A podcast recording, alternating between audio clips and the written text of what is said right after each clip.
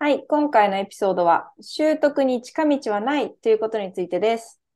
はい、えー、本編に入る前に今回もお知らせがあります。えー、ハッシュタグ、ハーベストのゆる朝、ゆるくつながるコミュニティ、これからの働き方、やりたいことについて、ちょっと真剣に考えているグローバルマインドの女性たちがつながる日曜の朝です。はい、えー、7月の開催日は7月30日日曜日、日本時間の朝10時から11時です。そしてテーマは6月に引き続き、社会に物申すです。はい、えー、参加費は無料となっております。前日21時までに LINE に登録していただいて、お名前と参加希望日程、今回は7月30日ということを書いて、私たちの LINE にご返信ください。はい、皆さんのご参加楽しみに待ってます。はい、楽しみに待ってます。海外経験と留学ロスという共通点を持ったメラメラ系の秋と法学系のゆちえが送るハーベストラジオ。この番組では人生やキャリアについてちょっと真剣に考えている皆さんにアラサー女子の葛藤や海外生活、そして私たちが日々感じたことや学んだことをお話しします。改めまして皆さんこんにちは。秋とよちえです。はい、では今日の、えトピックに入っていきます。今回は何かを習得するときには近道はないということについてお話ししていきます。もうほんとね、学、なんだっけ、マスタリーに近道はない。なんかあるよね。学習に王道はないだっけ？なんかそういうことわざあった気がするけどさ。うん。でも本当に王道ってないのよ。っていう話。うん、そう。最近さ、まあ最近といってもやっぱこう何かこう学習塾に通うだとか何か商品を買うってなった時にさ、あのスピードラーニングとか昔流行ったじゃん。流行った、寝てる間に聞くだけでそうそうそう、流すだけで、聞くだけで、こう寝てる間に流してるだけで英語ができるようになるとかさ。やっぱりこういうすぐにできる、気軽に始められる。で、なおかつ、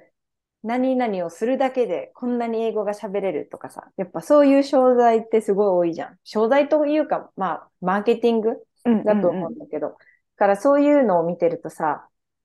まあ、英語とか語学だけじゃなく、あの、ウェイトロスとか、そのダイエットとかでもさ、ライズアップとかなんだとかでさ、はいはいはい、1ヶ月で何キロ減とかさ、うん、そういうの、すごい多いじゃん。だから、最近、もうすぐに結果が出ることがさ、当たり前というかさ、それをみんなが、消費者が求めちゃってるから、うん。だから忘れちゃうよね、つい。こう、何か習得するにはすっごい時間と努力がかかるってこと。そうなの。だからさ、まあ、特にさ、やっぱさ、インスタントも Google とかもそれだけどさ、結果がさ、すぐ出るじゃん。検索したらさ、うん、結果がさ、本当1秒かからずに出てくるような世の中になっちゃったしさ、なんかやっぱすぐに答えとか、すぐに何かこう、形になるものが欲しいんだと思うのよ。まあ、アマゾンでもさ、買えば次の日に来るしさ、ねえ。待てないんだと思う、もう私たちは。うんうん。そうだからなんかそういうのもあって、なんか自分も、あの、何か、まあ、それこそさ、英語の学習とかを始めたら、なんかもう気がついたら、なんかこの授業を取ってたら、なんかもう半年後には英語が喋れる自分になってるみたいな謎、謎のというか、まあ、そ そういう、まあ、希望的観測っていうのをやっぱ持ってる人ってすごい多いなって思って、うん、ちょっとまあ今回はそれに、あの、沿ったお話をしていこうかなって思っております。はい。はい。そうね。えっと、私の、あの、話からすると、私が今、あの、働いている会社が、まあ、結構その、まあ、いろいろなことをやってるんだけど、主に、あの、言語の、えー、サービスをやってるのね。まあ、英語も、英語と日本語の学習のサービス、オンライン授業をやっている、うん、あの、一つのサービスとしてやってるんだけど、あのね、学習者がね、本当によくある、そう、まあ、相談っていうか、なんかクレームみたいなので聞くのが、なんか、週に2回のレッスンをやってるんだけど、週に2回30分、こうトレーナーとワンオンワンでレッスンをするんだけど、それをやっただけでもうなんか3ヶ月後とか6ヶ月後には、もうなんか、スコアがなんか上がってると思ったみたいな。うん。マジ、エクスキューズミって感じじゃん。うん。でもマジでそうやって思ってる人がいるんだと思う。なんか本当に、あの、このレッスンだけを受けて、一日、何の勉強もせずにだよ。で、日本にいるからさ、別に日本語も喋ってる。日本語じゃん、基本的に。日本にいて日本の会社で働いてれば、日本語で暮らしててさ、家族も日本語を喋る人たちだったらさ、英語を使う機会がない人が、週に2回30分、まあトータル1時間のね、レッスンを3ヶ月やっただけ。もうそれってさ、何 ?24 時間ぐらいじゃん、トータル。うん、それで、なんか英語のスコアがなんか劇的に上がると思ってる人がマジでいるのよ。なんか、びっくりして、なんかそれでなんか、まあクレームまではいかないけど、なんかそういうふうになんかこう、ご意見をね、もらうことがあって、で、なんかそれで、あの、もっと、まあ、その人も一応なんかその自分のセルフスタディはしなきゃいけないって分かってるから、なんかまあもうちょっと面白いマテリアルだったりとか、なんかこう効率的な、もう本当よく言う効率的なね、うん、そう、なんか教材とか勉強方法を教えてほしいみたいなの、あの、ご意見をもらった時があってさ、まあ、その人が言いたいこともわかるよねっていうのはさ、私たちの学習者っていうのは、あの会社の HR の人が私たちのクライアントなんだけど、会社の HR の人が勝手に決めてきて、うん、勝手に選抜されたあなたが あの、英語が好きとか嫌いとか関わらず、うん、あの、会社の、まあ、仕事、今後の業務上、英語が必要になってくるので、あの、このレッスンを会社でお金を、費用を負担するので受けてくださいって言って、あの、学習者が、あの、選ばれることが多いからさ、うん。私とか秋とか、この、あの、リスナーさんとかと違って、別にその、英語学習に、あの、興味がある人ばっかりじゃないわけ。そうなってくると、やっぱり、近道欲しいし、効果的な方法欲しいし、なんなら、このレッスン中だけ英語喋ってれば英語できるようになってほしいって思うのかもしれないから、うん、まあ、わからなくもないんだけど、なんかその話を、あの、まあ、会社の同僚たちとさ、してたのよ。そう。そしたら、なんか、あの私の同僚でアメリカ人の男性で、えっ、ー、と、日本語もすごい上手な人がいるのね。うん。なんかその人がすごいいつも落ち着いてる、なんかすごいカームな人なのに、なんかすごいなんか語気を強めて、もう That's not possible みたいな感じで、めっちゃ言ってて、I'm, I'm sorry, but I have to say this みたいな感じですごいなんかもうこれはもう申し訳ないけど、ちょっと一言言わせてくれっていう感じで言っていて、まあもちろん学習者じゃなくて、このインターナルで喋ってる時に言ってたんだけど、なんか本当に語学学習っていうのは自分も日本語の学習をしてきたけど、本当に何百時間とか何、何百時間だね、の時間をかけて、ようやくこう、英語が、あの、日本語がちょっと喋れるようになった。まあ、結構その人は喋れるんだけど、もう本当 N1 受かってるレベルだからすごい喋れるんだけど、うん、でもなんかそういう時に、ちょっとずつこう、日本語が喋れるようになってくると、ちょっと日本語に興味があるアメリカ人とかの、その地元の友達に、なんかどうやって日本語勉強したのって聞かれるんだって。うん。だからまあ教えてあげるじゃん。その人すごい真面目だからさ、多分本当にやったことを一つずつ教えてあげたんだと思うのね。日本語の、ね、なんかあれをやって、これをやって、それをやって、テスト対策にはこの本を読んで、みたいな感じのことを全部言ったら、もう本当に喋っている間に、その、聞いてきた人、質問者の興味が薄れていくのが、ね、手に取るようにわかるみたいなことを言ってて。でも本当に多分その質問者は、きっと、なんかその、え、日本語喋れるようになった人がね、多分その人からしたら、そんなに努力をしてるように見えなかったから、なんか近道知ってんじゃないのみたいな感じでね、ちょっとチップス教えてよみたいな気軽な気持ちで聞いたら、もう本当になんかもう出るわ出るわっていうぐらいの勉強の量とか、まあ、テキスト、どんなテキストをやったとか、どんなことを気をつけてたとか、日常生活でこういうことやってるとか、そういう本当にあの詳細なやったこととか、今勉強してることっていうのを聞いて、うわ、マジでガチじゃんって思ったんだよ。こんなにやったの？みたいな感じに思って、結局は、なんか興味を失って、あ、そうなんだ、Thanks for advice って言って去っていくんだって、大体みんな。でも誰一人自分が言ったアドバイスをやった人は本当にいないって。だからもちろん、うん、その、聞いてきた人の中で日本語を自分ほど興味を持ってやってる人もいなければ、あの、勉強して上達した人もいないっていう話をしてたの。うん。でも本当にそれって、あの、私も秋も経験していることだと思うけど、結構なんか留学行ったから英語喋れるようになったでしょ？みたいな謎のさ、エクスペクテーションってあると思うんだけど、ある。それも同じだと思うの。ただ単にカナダとかアメリカとか、まあ、英語圏にいるからって、ただいるだけで自分が全部受動的に暮らしてたら、アウトプットの機会なくね。そして、そうしていたらさ、まあもしかしたら日本にいるよりは少し英語が聞きやすくはなるかもしれないけど、劇的に上手くなることってないのよ。そうだね。そう。何もプラスの努力せずにね、やってたら。アウトプットしなきゃいけないしさ、わかんなかったこと勉強してさ、あのね、勉強したり、インプット、アウトプット、両方していかなきゃいけないじゃん、積極的に。うん。そういうことって日本にいてもしなきゃいけないし、その英語圏に来てからでさえしなきゃいけないことだと思う。その英語、まあ語学を学習するっていうことはそういうことじゃん。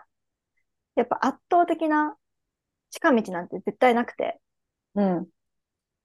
何が必要かって、ただ単に量なんだよね。ね、本当に量。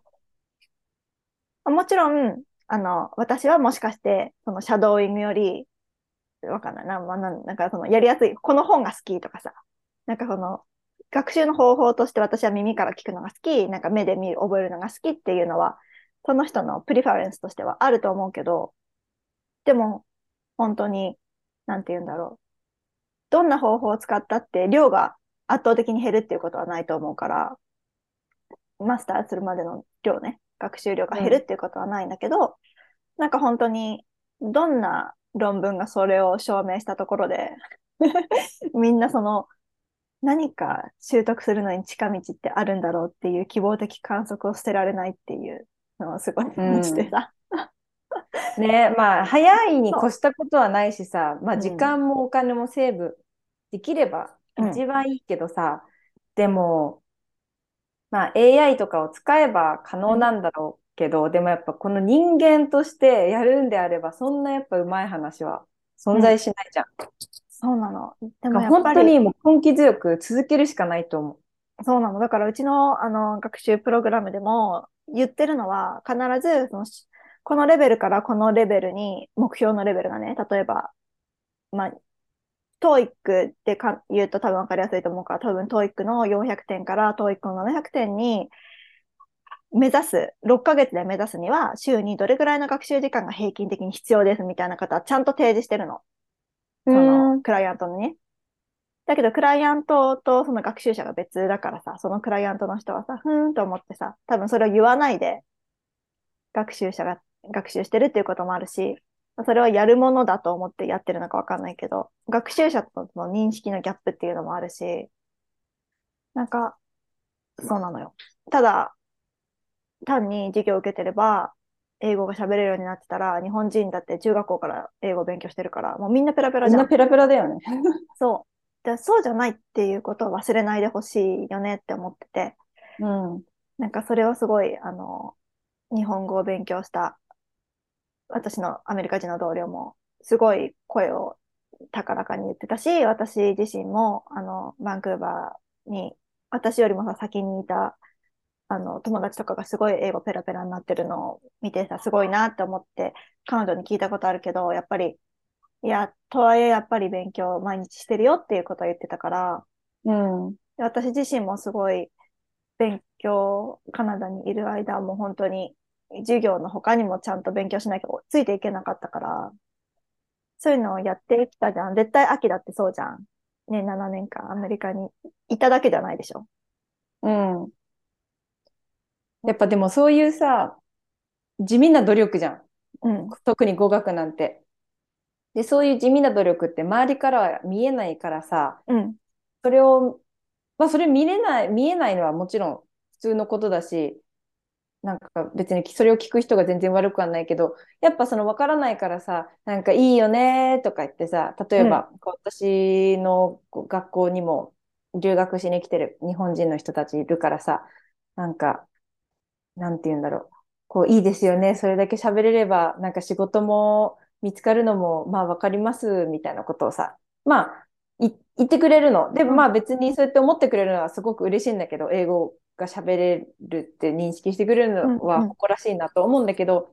でも、もうね、本当私たちなんてさ、小学校からさ、小学校とか中学校から英語やってきててさ、うん、で、それにもう何、もう何年、10年とかもう本当、どんぐらいだろうね、英語勉強してんの。それぐらいさ、うんうん、そもそも時間使ってるし。今の子なんかもっと早くからやってるよね。小学校。そうだよね。もう小1ぐらいから始めてるよね。うん、学校によってはもっとね、やってる、小学校入ってすぐやってる子もいると思うよ。ねえ。だからさ、まあそれなりにさ、こっちも、それ、そういう年になってきてるしさ、うんうんうん、過去に何年間もね、そういう海外行ってとか勉強もしてとかってやってるからなんとかここまで来れたからさ、なんかそんな簡単にできたわけじゃないんだよとは言うけど、でもやっぱり本人からするとさ、うん、なんかあるんじゃないかとかっていう期待は捨てられないよね。そうなの。だから、それはわかるけど、本当習得に近道はないなって思っていうことは実感したね。なんか私だけじゃなくて、やっぱりその他の言語の学習者の同僚も言ってたしさ、もう地味な努力をコツコツやるしかないなって言ってたよ。うん。ね、なんかそこで、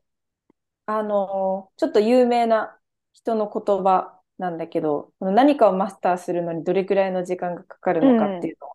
うん、皆さんにもご紹介しできればと思ってるんですけど、マルコム・グラッドウェルっていう人が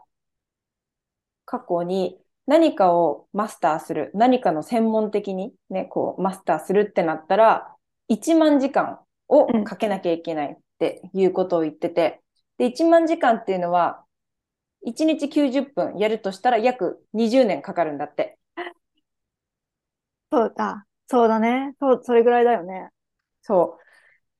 で、まあこれは、すごく昔からある、なんていうの、この1万時間ルールっていうらしいんだけど、まあでもこれは今の時代には当てはまらないかもしれないじゃん。やっぱすごいテクノロジーも発達してるし、いろんなやり方があるから、効率的にいろんなことをやれば多分1万時間もかからないんだろうけど、でもやっぱりボトムラインは時間をたっぷりかけて習得していかなきゃいけない。っていうのは、そう言ってて。うん。だから例えばさ、こうなんだろうな、例えば、まあ、ぶ、仕事でのね、部長だとか経営者とか何か学者とか、こう本を出してる人とかって、やっぱみんなもう例えば40代、50代、60代とかさ、やっぱ何年間もずっと何かを続けてきた人とか失敗をしてとかいろんな経験をしてきた人たちじゃん。うん、だからこそそういう人たちは出せるものがたくさんあって本も書けたりとかさいろんなことをできるわけだから。うん、だから、まあ、今若いうちにね例えば20代とか30代とかでなんでまだ成功できないんだろうとかなんでこれができないんだろうとかって言ってもまあそれはまださ社会人になってたかが数年だとか何かを始めてそんなに時間経ってないんだからまあそこはしょうがないよねというかもう今はただ続けるしかないというか、うんうんうん、経験を積むしかない時期なのかなとか思ったかな。そうだね。確かにね。ちょうど30、でも仕事で言うとかもそれって8時間やってるじゃん。うん、90分やるとしたら20年かかるってことだから、8時間やるとしたら、5、6年とかってことだもんね、きっとね。うん、計算できないけど。雰囲気。雰囲気、まあ、そんぐらいかな。雰囲気5、6、5、6年かなって思うんだけど、やっぱそうなってくるとさ、社会人もさ、アラサーになるじゃん。22歳で、で、新卒で入った子だとしたら、うん、ちょうど30歳ぐらいになるぐらいで、なんかちょうど、あの、日本だと結構なんか、主任とか課長とか、ちょっとこう、役職だったり、ひら、プラスアルファぐらいのものがついてくる頃だから、なんかちょうどその、そのやっている業界とかやっている、扱っているものについて、ある、なんか、ある程度一般的な人よりも、もうちょっとプラスアルファで詳しいですよっていう博識とかいうか、そういう、まあ、貫禄みたいなのがついてくる頃なんだろうなって思ってさ。うん、そうだね。ね。ちょうどその頃だと思うから。でもそう思うとさ、仕事にか8時間かけてるってよ、すごい時間かけてるよね。そうだよ。だからこそ、うん。今後に自分、今後自分が使いたいスキルとかさ、何かしらのパッションがあるところっていうのに、やっぱこの8時間を費やさないと本当にもったいないよね。で、今思った私も、ね今更だけど。ね、そう、本当今ね、予定のその、まさに口から出してさ、その、ね、ぬ何時、何時間もかけて、で、うん何年かけて、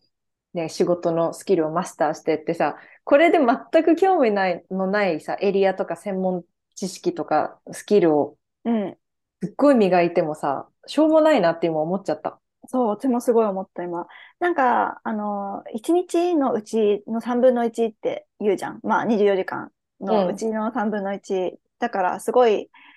すごい量だなって思ってたけど、なんかそれよりも、なんかさっきの言い言い方、その、マスタリーするのに必要な時間っていう風に考える方が、私的にはもっと響いたかも。ね、今すごい響いた。なんかね尊く聞こえた。そうだね。そう思うとさ、8時間嫌なことや、嫌なことやってる場合っていうか、8時間時間をかけるなら、自分がマスターしたいことに時間をかける方がいいよね。本当そうだよ。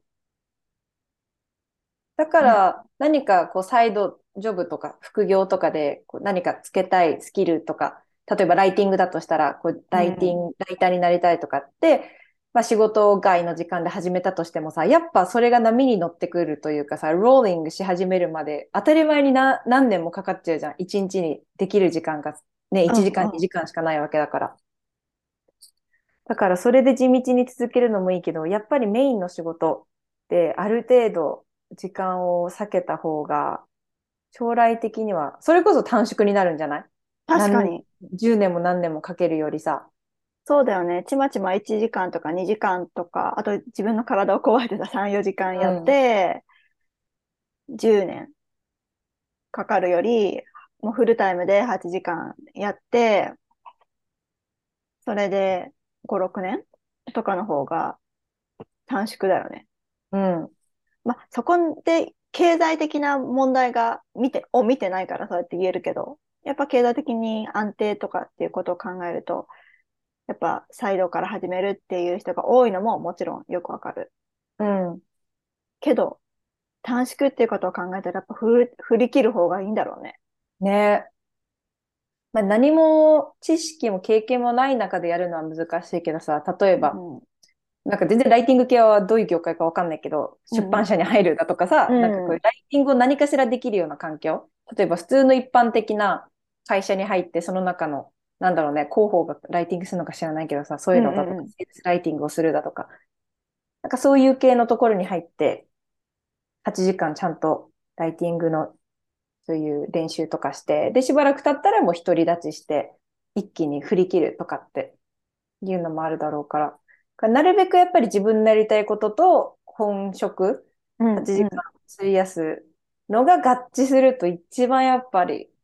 理想的だよね。そうだね。やってて楽しいっていうのもあるし、今後のための時間の短縮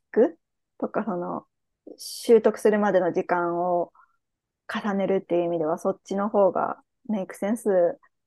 だなって今超思った。うん。そう思った。まあ逆に今そういう仕事とかができてなかったとしても、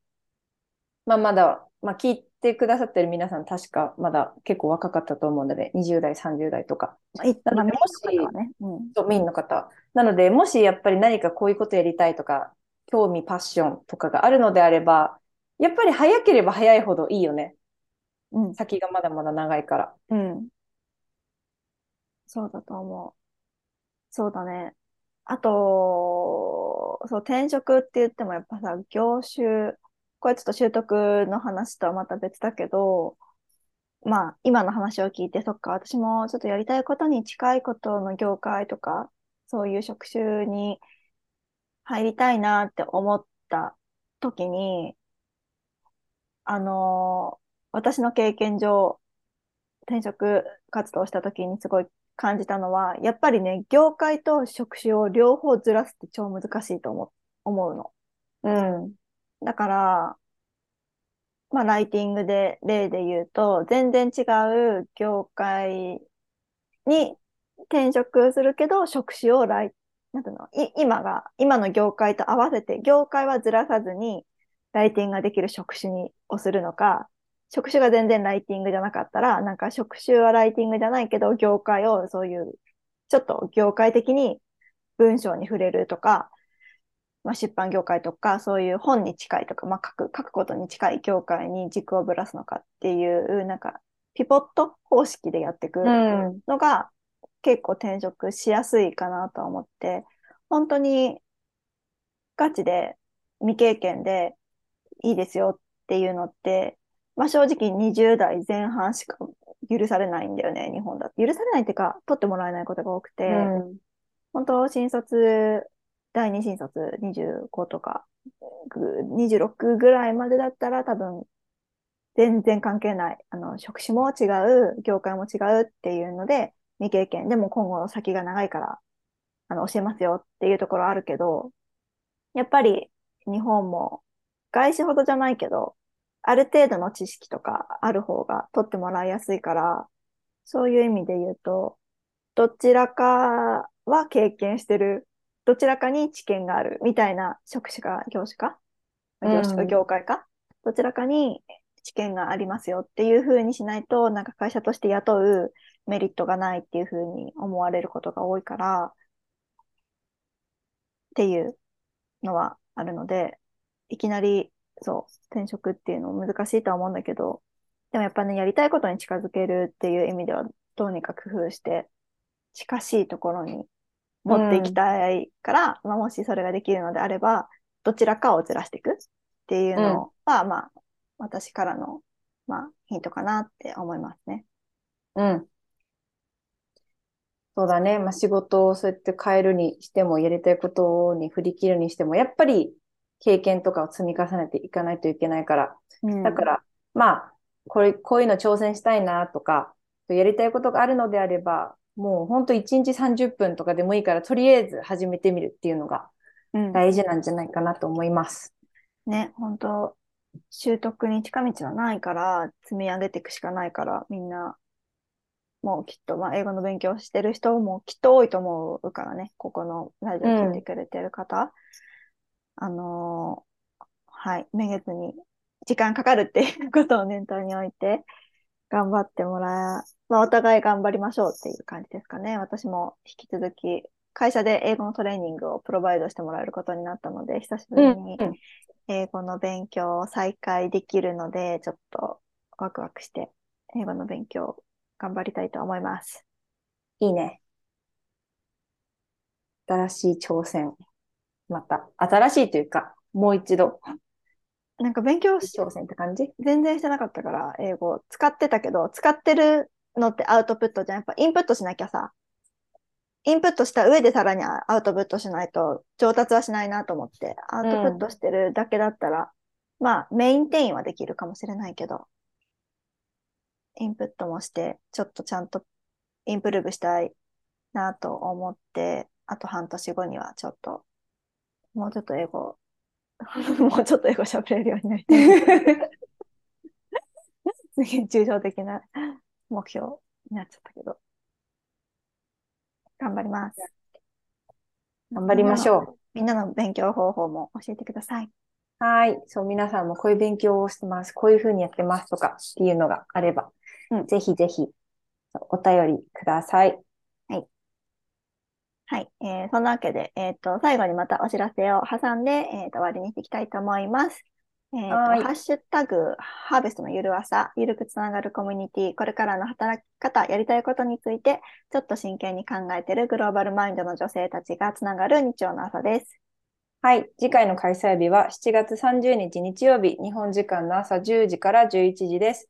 そして7月のテーマは、社会に物申すということについて6月に引き続きお話ししていきたいと思います。はい。えー、参加費は無料です。前日21時までに私たちの公式 LINE に登録していただいて、お名前と参加希望にて、今回は7月30日ということを書いて、私たちの LINE にご返信ください。はい。それでは皆さん、次のエピソードでお会いしましょう。はい。See you next time. バイバイ。バイバイ。